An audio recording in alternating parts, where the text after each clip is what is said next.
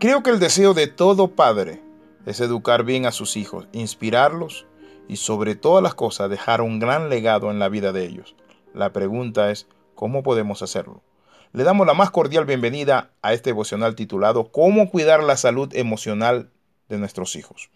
En Proverbios 23 del 24 al 25 dice, Mucho se alegrará el Padre del justo, y el que engendra sabio se gozará con él. Alégrense tu Padre y tu Madre, y gócese la que te dio a luz. Te hago una pregunta. ¿Eres apasionado en cuanto a educar a tus hijos de la mejor manera posible? ¿Has asistido a clases para aprender y conocer lo que requiere un hijo, un adolescente, un joven? ¿Qué elementos son importantes para formarlo? Yo estoy seguro que muchos hemos leído libros y nos hemos preguntado, ¿cómo puedo tener un mejor hijo? ¿O cómo puedo ser yo un mejor padre o madre? Pero hay un ingrediente clave que puedes haber olvidado y es la relación con la persona que te ayudó a convertirte en padre. ¿Y saben qué? En primer lugar, esa persona se llama tu pareja.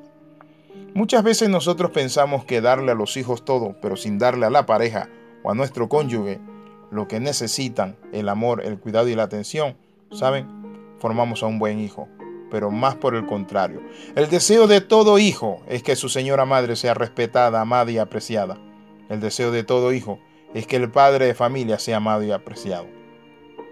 Mi amigo, trabajar en un matrimonio puede ser la cosa más importante que tú puedes asegurar, es decir, para la salud emocional de tus hijos. Así es como puedes hacerlo. Vamos a ver algunos secretos, consejos. El primer consejo es proveer estructura y estabilidad. Los niños necesitan estructura y estabilidad. Ellos tienen antenas especiales para captar la atención cuando sienten que ustedes no se están llevando bien, que se gritan, ¿saben qué?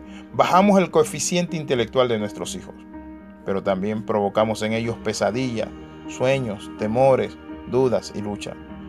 Seguramente usted no se comportará de una manera tan violenta, pero quiero decirle esto, cuando hay violencia verbal, cuando hay violencia física, psicológica, los niños, mi amigo, se le está bajando todo, sus niveles es decir, inclusive defensivos de su cuerpo, sus defensas, porque las personas deprimidas tienden a bajar sus defensas en un 40%.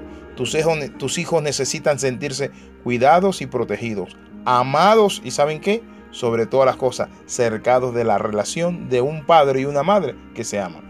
Si tu relación con tu pareja es caótica, entonces eso probablemente va a crear un ambiente de caos en tu hogar. Un matrimonio estable provee, en cambio, mi amigo, una estructura cómoda que lleva a los hijos a desarrollarse, a alcanzar, a pensar, ¿saben qué? Y sobre todas las cosas, a desarrollar eso que está dentro de ellos, que se conoce como el potencial. Los niños realmente piensan que ellos tienen la culpa muchas veces cuando los padres pelean o están enojados y no se dan cuenta que el mal humor o los conflictos que se están dando es propio de la pareja. Otro principio importante es educa en equipo. Los padres tienen que mostrar un frente unido. Es decir, no se debe, ¿sabe qué? Dividir la autoridad. Cuando el padre dice algo, la madre tiene que, de una manera u otra, secundarlo y de igual manera, tanto la madre como el padre se apoyan mutuamente.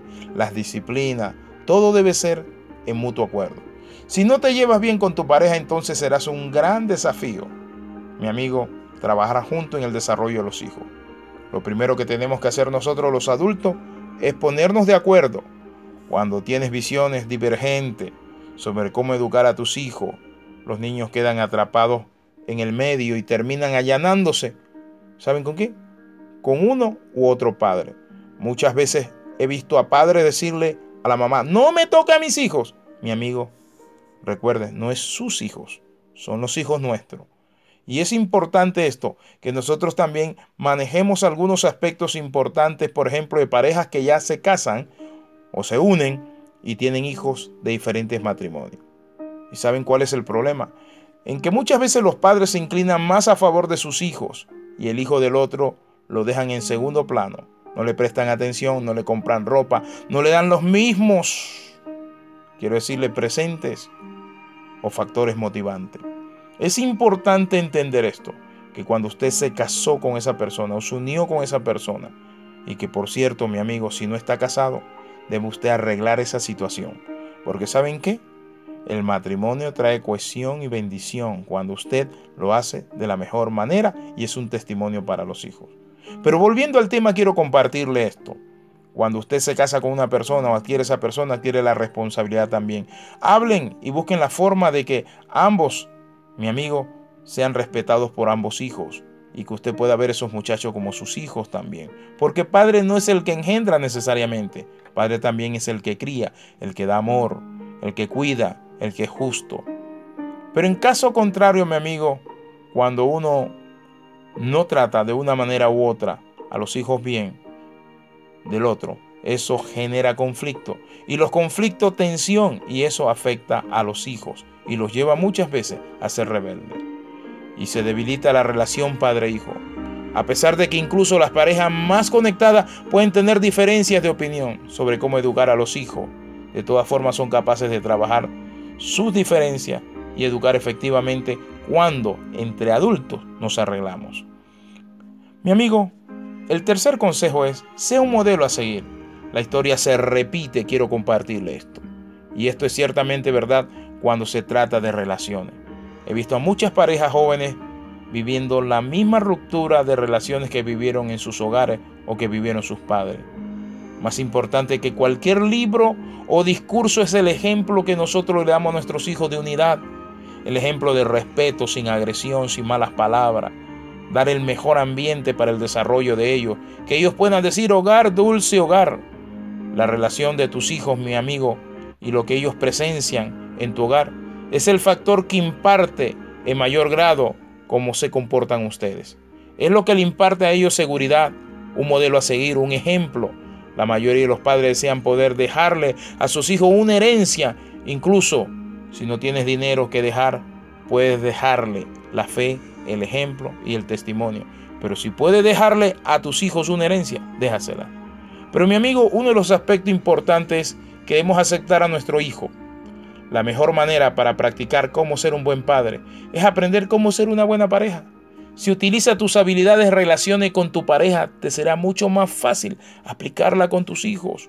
Uno de los mayores desafíos en cualquier relación es aceptar completamente al otro. A medida que aprendemos, mi amigo, a ejercitar nuestro músculo de la compasión mediante escuchar a nuestra pareja sin juzgarla, sin ser agresivo, sin malas palabras, sin violencia, ¿saben qué?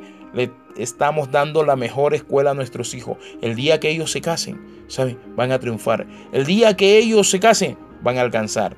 Y el último consejo es no descargues sobre tus hijos o sobre tu pareja todas tus frustraciones. Ponle en las manos de Dios y enséñale a tus hijos que cuando nosotros confiamos en Dios, echamos toda nuestra ansiedad sobre Él.